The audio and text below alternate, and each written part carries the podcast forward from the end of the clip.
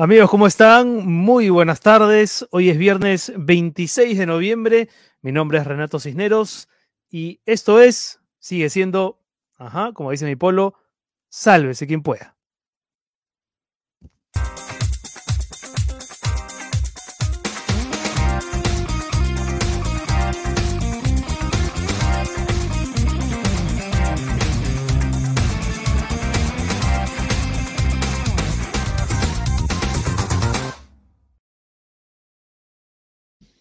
¿Qué tal? ¿Cómo están todos? Bienvenidos a esta nueva transmisión de SQP.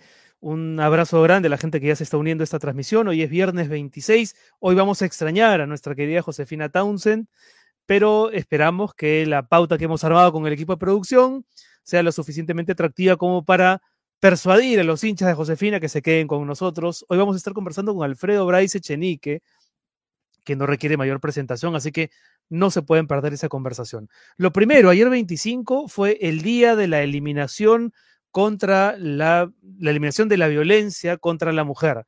Y como ayer no tuvimos programa, me tomo estos primeros eh, instantes de la edición de hoy para recordar que para SQP todos los días son 25 de noviembre y que esa es una de las causas que más defendemos en este programa.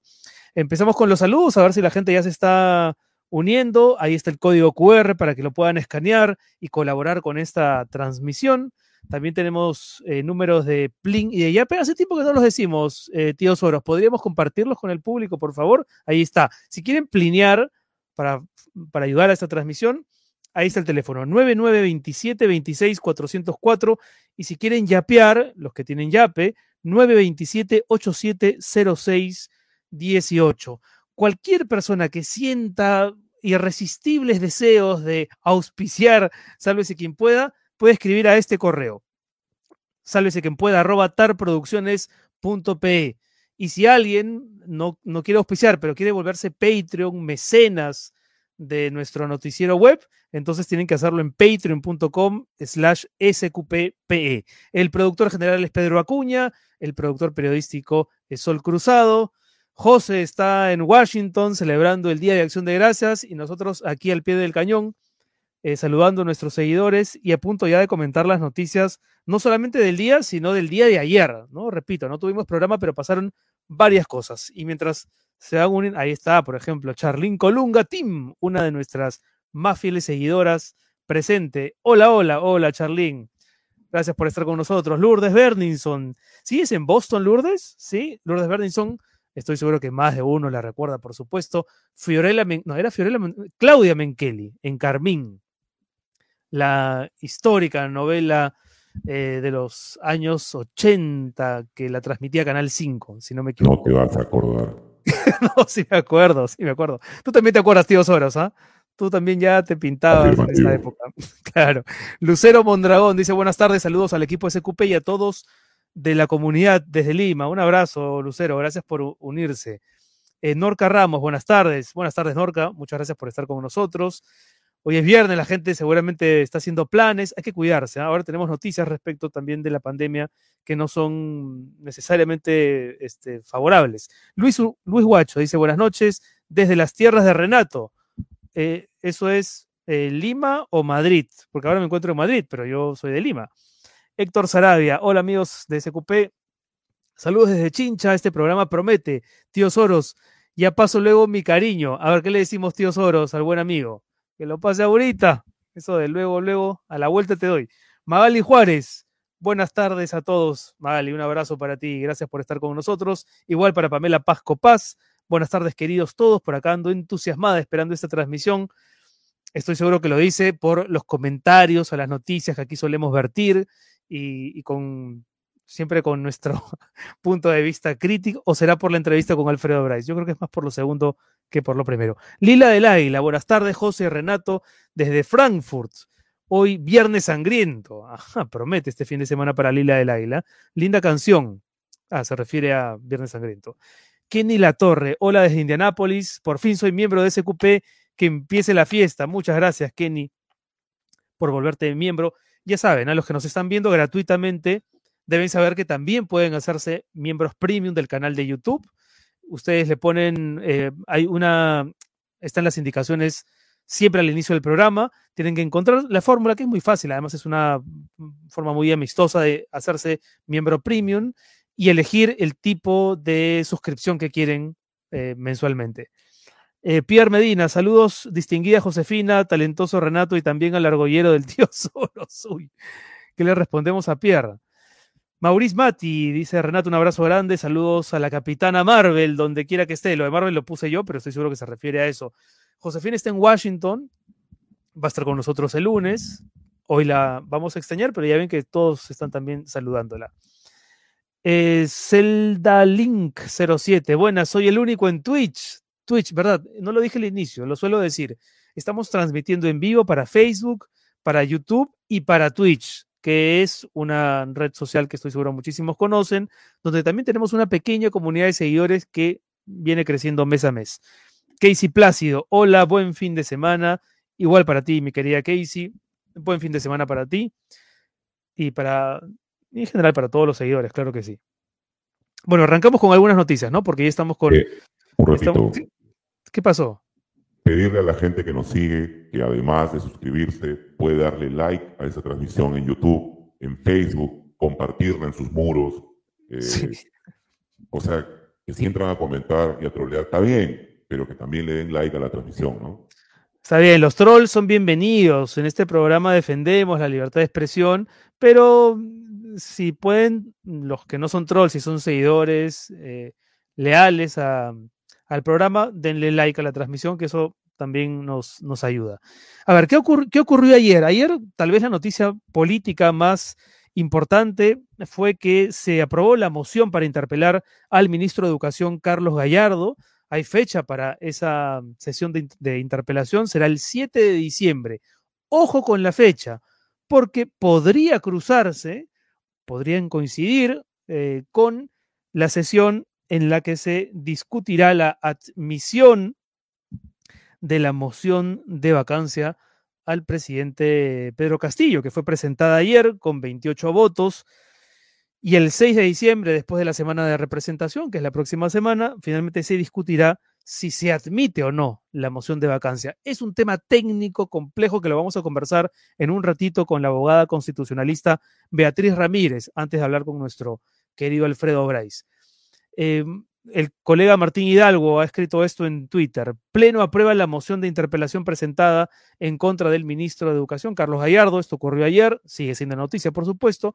La mayoría de las bancadas de Acción Popular y Somos Perú se opusieron al control político. Se cita al ministro para el martes 7 de diciembre a las 10 de la mañana. Esa semana de diciembre va a estar muy congestionada.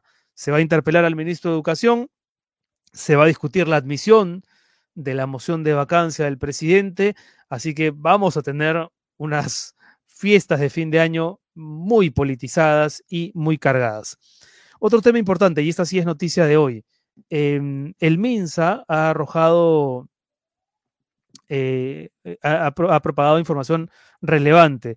Se ha emitido una alerta epidemiológica por incremento de casos COVID en ocho regiones. Once provincias se encuentran en un nivel de alto riesgo y hay probabilidad de que los casos aumenten. Estoy leyendo una nota de la agencia andina y lo que se señala es que de acuerdo con la alerta, en la semana epidemiológica 45 se observa un incremento del 19% de casos en comparación a la semana 43. La evaluación, según clasificación de riesgo, casos y hospitalizaciones del COVID-19, precisa que ocho regiones 11 de sus provincias se localizan en un nivel de alto riesgo. Leo rápidamente cuáles son esas regiones. Ancash, Ayacucho, en Ancash Santa, en Ayacucho Huamanga, Huancavelica, Concepción en Junín, Chepén en La Libertad, Piura, Sechura y Talara en la región Piura, Tacna en, en la región homónima y Tumbes y Zarumilla en Tumbes. Ojo con eso, no hay que descuidarse.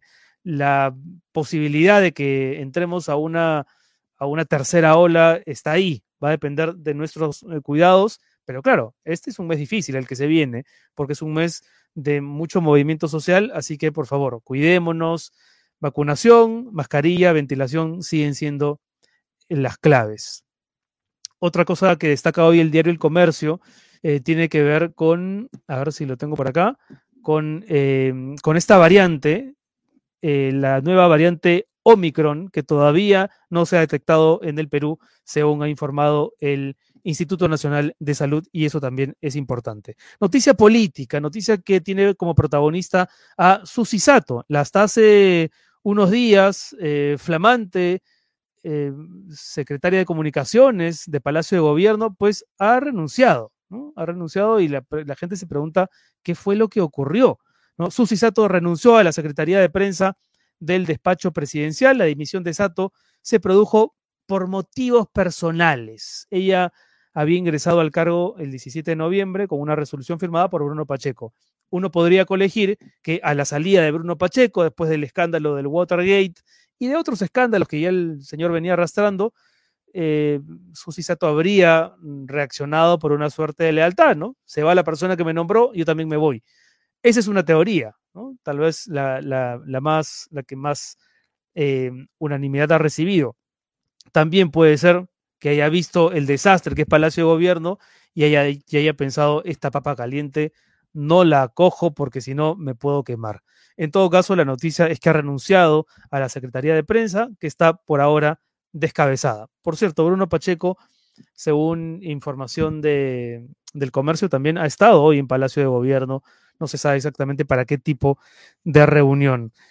Eh, lo otro es que Dina Boluarte, no sé si tenemos las declaraciones de la vicepresidenta, ha dicho muy claramente, también lo comentaremos con nuestra invitada en un ratito, que esto, refiriéndose a la moción de vacancia que ha prosperado en su primera etapa en el Congreso, ha dicho Dina Boluarte, esto es un golpe de Estado. La segunda vicepresidenta y ministra de Inclusión Social aseguró que la intención de destituir al presidente Pedro Castillo no prosperaría, pues algunos congresistas que firmaron la moción estarían retractándose. Vamos a tener que esperar un par de semanas para ver si esta tesis de Dina Boluarte tiene asidero o no. Por ahora, la moción ha pasado a la siguiente etapa y, eh, ha empezado también a dividir, por supuesto, a la opinión pública. Y yo creo que, mm, que ya vamos con, lo, con nuestra primera invitada, ¿verdad? Decir, eso sí, que el presidente Castillo Hoy ha estado en ATE, hasta hace unos minutos, venía dando un discurso en, el contexto de la cumbre municipal del Bicentenario y ha subrayado mucho el tema de la descentralización, ha puesto énfasis en la necesidad de determinadas provincias de tener por fin una conexión a Internet. Em, y sobre todo yo lo he escuchado hablar de la necesidad de reflotar las regiones, no se ha referido a asuntos políticos como sí lo había hecho en sus anteriores apariciones públicas. Él no da entrevistas, pero de tanto en tanto sale y comenta ante, ante eh, las galerías lo que piensa respecto a algunos temas. Eh, falta lo este, de Lidomir. Este tema, sí, es, es bien importante. Lidomir Ramírez, un periodista de Puno. Es Lidomir Ramírez, ¿verdad? Fernández. Lidomir Fernández. Lidomir Fernández, perdón. Periodista de Puno, que es además corresponsal de la República, en, del diario de la República en esa región, hoy ha sido agredido por la policía. Ahí está. Lidomir Fernández, miren, la agresión es evidente. Aquí no hay edición, no hay descontextualización. Estamos transmitiendo en vivo para la República. El capitán Osoria metió un golpe a nuestro colega periodista de la República, Lidomir Fernández. Lo ha metido un golpe sin, sin alguna razón. Bueno, ese, es el, uno de los videos que, que nos ha llegado hace un, hace unos minutos. Y es una situación especialmente grave si uno considera que la relación de este gobierno con la prensa es básicamente hostil. No, no se da conferencias de prensa, no se transparentan los puntos de vista del Ejecutivo en conferencias continuas. Eh, los que dan entrevistas eh, lo hacen poco frecuentemente. El presidente no, no, parece tener la menor intención de conversar con los periodistas. Y entonces este tipo de incidente en ese contexto, pues preocupa muchísimo más. Aisladamente también preocuparía, pero en este contexto, donde hay una relación tan reticente con la prensa, preocupa, ¿no? ¿Por qué hay una actitud tan agresiva de la policía, o por lo menos de estos oficiales, contra Liudomir Fernández, colega de Puno, a quien saludamos y esperamos tener pronto su versión aquí en el programa? Mm, y, muy bien, creo que ya estamos con Beatriz Ramírez, abogada constitucionalista, que ya ha estado con nosotros antes. ¿Cómo estás, Beatriz? Bienvenida. ¿Qué tal? ¿Cómo está Renato? Muy buenas tardes. Bien. ¿Me escuchas bien? ¿Sí? Muy bien. Espero que tú también a mí.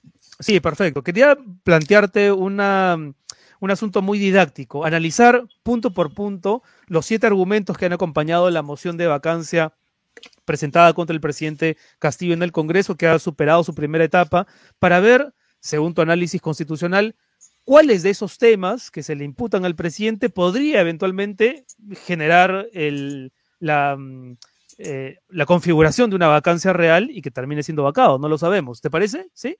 Vale, ok. Muy bien, a ver, vamos a empezar. Eh, para quienes no han estado siguiendo la noticia, la moción eh, ha sido fundamentada con siete puntos.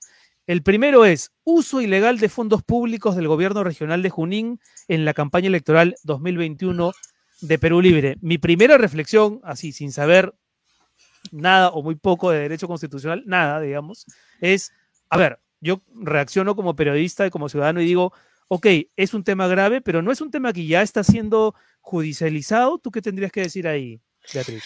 Lo mismo, creo que tu intuición es válida, ¿no? O sea, creo que esto nos regresa un poco, y esto es común a lo que vamos a comentar en los siete puntos, más allá de algunos comentarios específicos en alguno. Lo que está detrás es el debate de en qué supuestos tú en realidad puedes pedir la vacancia. Nuevamente estamos regresando a esta mala práctica que estamos arrastrando de años anteriores, que es pedir la vacancia como si se tratara de una situación cualquiera para poder exigirle cuentas a nuestros gobernantes. Esa es una interpretación que se ha hecho por la fuerza de los votos, ¿no? Hay algunos colegas constitucionalistas que señalan que la fuerza de los votos lo es todo, pero digamos, habimos otro grupo que pensamos que la fuerza de los votos vale cuando vamos a votar en elecciones que organiza el Jurado Nacional de Elecciones y la OMPE. Ahí nuestro voto cuenta. Como ciudadanas y ciudadanos, ahí cada voto de nosotros es digno de tener una representación. Pero cuando ya está la persona elegida, puede gustarte o no, pero se supone que hay una institucionalidad que respetar. Entonces, nos hemos acostumbrado a que ahora que la minoría eh, mm. es la, digamos, el respaldo del oficialismo, es una minoría más bien para decirlo así en términos sencillos, ya no hay la mayoría aplastante del oficialismo como era probablemente hasta la época de Humala quizás, pero desde la época de PPK en adelante las, los oficialismos son minorías, son las primeras minorías.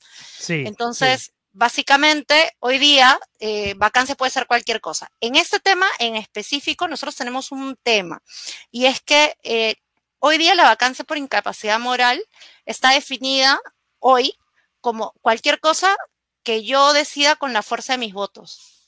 Literalmente. ahí el TC nos ha dejado, en nos, ha, heredado ese vacío que hoy puede ser rellenado con cualquier argumento siempre que tenga, como tú dices, la fuerza de los votos. Y ya está. Literalmente. ¿Por qué? Porque de acuerdo a lo que está, digamos, hoy día vigente, básicamente lo único que tú tendrías que seguir es unas reglas de procedimiento. Lo que ha pasado el día de ayer. O sea, la congresista Chirinos y un número mínimo que tiene que ser del 20% de congresistas presenta el pedido. Ya, pasaron el número mínimo, 20% de 130 es 26, firmaron 28, check. Ya, pasaron la primera etapa. Y de esos 28, simplemente para subrayar un detalle, eh, la mitad son de Lima y Callao. No deja de ser llamativa tampoco esa, ese dato, porque habla también de, del origen de toda esta de toda esta iniciativa, ¿no? Y también un poco de cómo se votó al final para la elección, ¿no? Más allá de si uno está de mm, acuerdo o no con el gobierno, el gobierno también es resultado de una elección partida dentro de nuestro país, Ahora, eh, simplemente para, para cerrar este primer punto, entonces en el tema del uso ilegal de fondos públicos del gobierno regional de Junín, el tema de los dinámicos del centro, tú ahí dirías, ese tema podría recibir la unanimidad o, los votos, los 87 votos que eventualmente tendría que necesitarse para, para vacar al presidente o no? Yo creo, yo creo que es el tema que peor le haría al resto de bancadas, porque todos tienen pequeños problemitas de mm. investigación de fondos de campaña, unos no públicos, obviamente que estamos hablando de fondos públicos, en teoría del gobierno regional de Junín en campaña, pero todos por, estrategia no les convendría. Pero, todas las organizaciones tienen sus pequeños entuertos con el tema, ¿no? Entonces yo, diría que ni siquiera es un tema jurídico, es político. Vamos con el segundo punto, eh, Beatriz. Designación de altos funcionarios vinculados al terrorismo y acusados de apología de terrorismo. Yo ahí pensaría, como ciudadano y periodista, es, de acuerdo, hubo nombramientos muy cuestionables, pero al día de hoy, esos personajes que fueron que fueron cuestionados ya no están. Señor Béjar, el señor Maraví. ¿Tú qué dirías respecto de, esta, eh, de este argumento que ha presentado la congresista Chirinos? Lo mismo también, eh, estas dos personas que son las que se han mencionado en la, en, digamos, en la moción, que son básicamente el ex primer ministro Bellido y el ex ministro mm. Sí, el único que se podría discutir sería el ex premier, porque duró un poquito más, pero el ex ministro Beja realmente tuvo un paso muy, muy fugaz, ¿no? Y mm. además las responsabilidades, sobre todo del segundo, el ex premier, están por determinar. Entonces, si bien es cierto acá tú haces una evaluación de carácter político, por lo menos tendrías que tener algún indicador, ¿no? Y entiendo que el señor está en investigación y que responda en su procedimiento sobre su responsabilidad individual al respecto, ¿no? Y sus de acuerdo. Vamos con el tercer punto. Ahora, todo eso, yo quiero simplemente indicar que aquí no estamos defendiendo a Pedro Castillo. Creo que hay razones más que suficientes para considerarlo un presidente con no solamente con limitaciones, sino con una incapacidad de gestión. Pero ahora lo que estamos evaluando con Beatriz Ramírez, que es abogada constitucionalista, es ver qué tanto asidero, qué tanto fundamento tienen los puntos que han presentado los 28 congresistas que han eh, eh, presentado la moción de vacancia que será cuya admisión será discutida el 6 de diciembre. Tercer punto, tráfico de influencias en ascensos en las Fuerzas Armadas y en la SUNAT. Yo ahí pensaría que el gran responsable es Bruno Pacheco, pero también se está adjudicando la responsabilidad ya directamente al presidente. ¿Tú qué piensas desde lo constitucional? O sea, lo que creo también nuevamente es que eso nos lleva al plano penal. O sea, nuevamente aquí hay que determinar las responsabilidades hasta ahorita el 21 involucrado en llamar al señor jefe de la SUNAT y llamar a los señores de las Fuerzas Armadas, salvo alguna declaración directamente que al parecer se implica el presidente, es el ex secretario general, ¿no? Al que además le han encontrado la platita en el baño. En el Entonces, que es un lugar bien curioso para, para guardar sus zorritos. Entonces, digamos, no, pero nuevamente es un tema penal, ¿no? Entonces, si se dan cuenta, ni siquiera estamos hablando de tema jurídico. O sea, básicamente lo que estamos, lo que vamos a discutir es la, estas personas tienen el número de votos que se necesita, que tiene que ser el 40% siquiera para que pasemos a discutir esto. O sea, 52 votos. Eso es lo que necesitamos, el 40% de congresistas hábiles para que cualquiera de los temas que estamos discutiendo sea admitido a debate. Sí, eso es verdad. Si, siquiera sea admitido a debate. El 6 de diciembre si hay 52 congresistas que votan a favor por cualquiera de estos temas, eh, pasaríamos ya al debate de la moción de vacancia. Cuarto tema, Beatriz, debilitamiento del sistema democrático al fortalecer las relaciones con gobiernos antidemocráticos como Venezuela y avalar la intervención de personajes extranjeros en asuntos internos como Evo Morales y Ari Ben Menache. Eh, este a mí es el que me parece el más caprichoso, por decir una palabra. Sí, porque ahí lo que se está señalando, se está señalando que hay un debilitamiento de la política exterior. Eh, sin embargo, veamos más allá de si nos parece bien o no, eh, la jefatura del Poder Ejecutivo con el Poder Ejecutivo es quien dirige un poco la política exterior del país.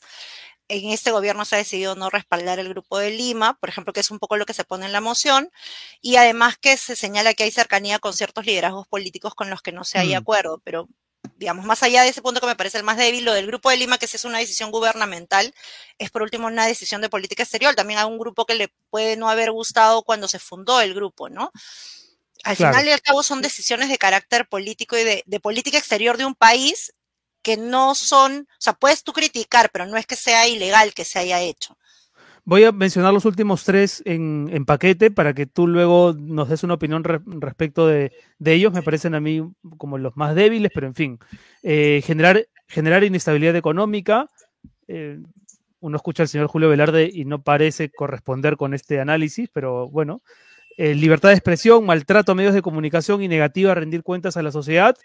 Sí, es verdad, hay un cierto, hay, hay una negativa evidente, no sé si eso es causal de vacancia. Y lo último, permisibilidad a la violencia contra la mujer. Y ahí la, la congresista Patricia Cherinos evidentemente está presentando este argumento por haberse visto afectada por lo que en su día le dijo el ex premier Guido Bellido. En, conjunto, Beatriz, un poco para ir ya cerrando las ideas, eh, ¿cómo ves esta, esta moción? ¿La, ¿La, sientes débil? ¿Puede tener algún punto de apoyo real? Eh, ¿cuál es tu análisis, tu diagnóstico? Me parece solamente que quisiera comentar dos cosas de este último punto. El tema de la inestabilidad económica, en el fondo lo que te están diciendo es que gobierna mal. Nuevamente vamos a discutir si la vacancia es para gente que gobierna bien o mal. Se supone que ni las personas que son más optimistas con la vacancia por incapacidad moral están defendiendo, eh, digamos, sus capacidades de gobierno.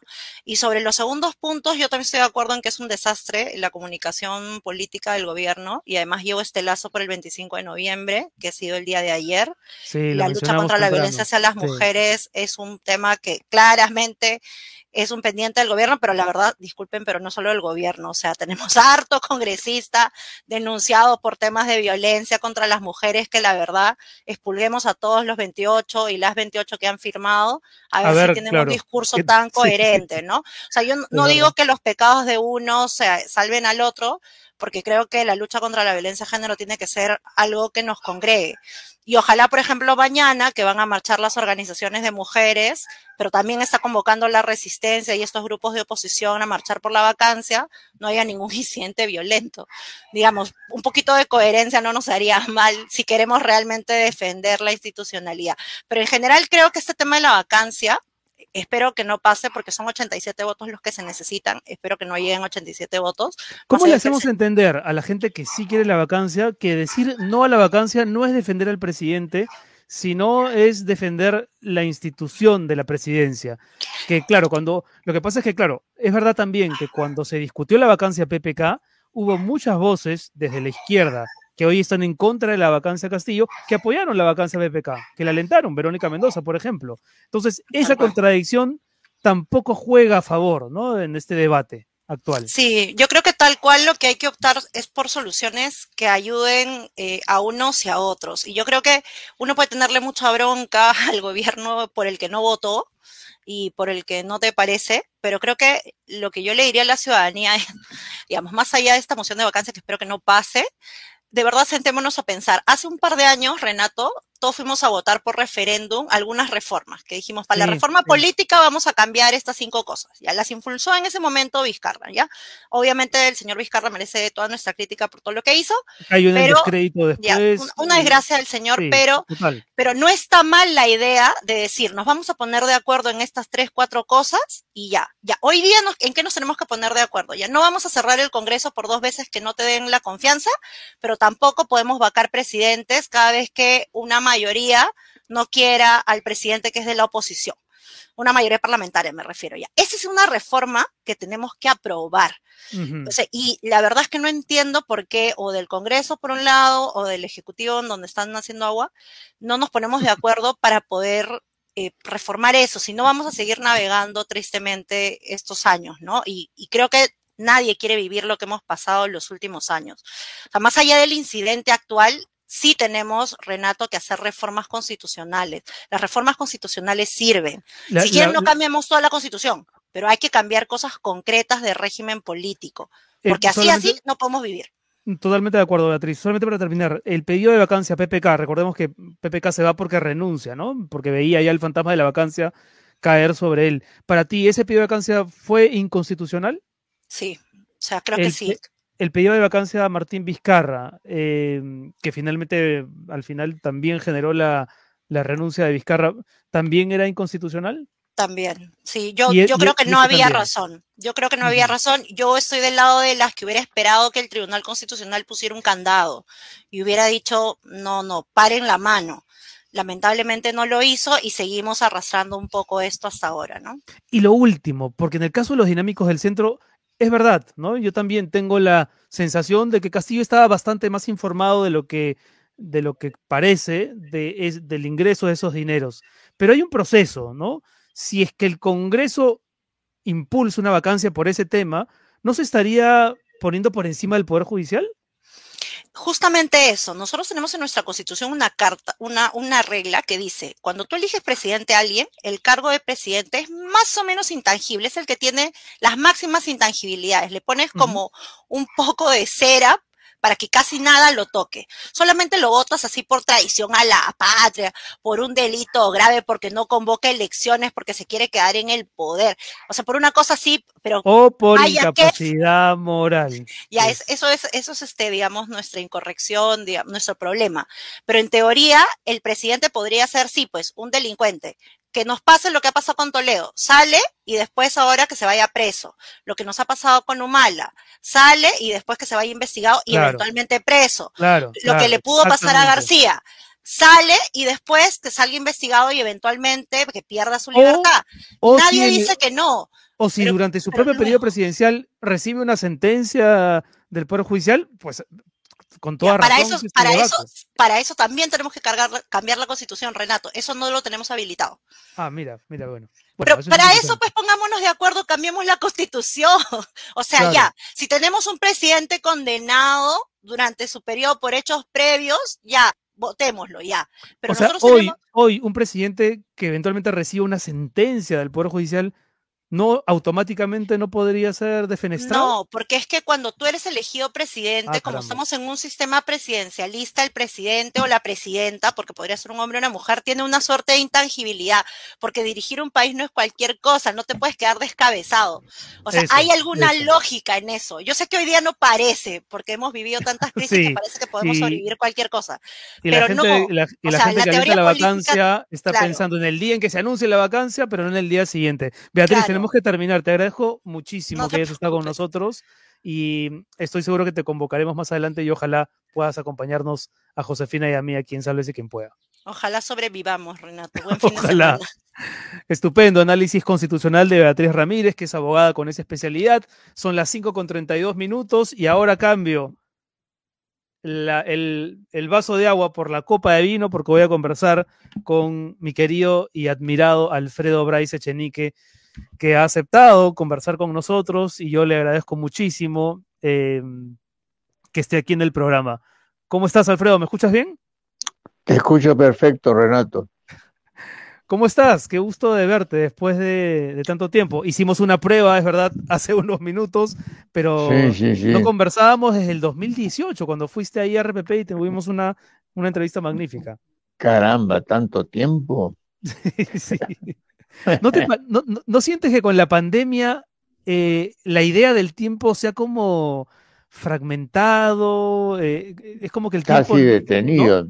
casi detenido, sí, sí, sí. sí. una sensación extraña, sí, sí. ¿Cómo le has pasado tú en esta pandemia de ya casi dos años? Bueno, yo creo que como todo el mundo, encerrándome, aburriéndome, leyendo mucho,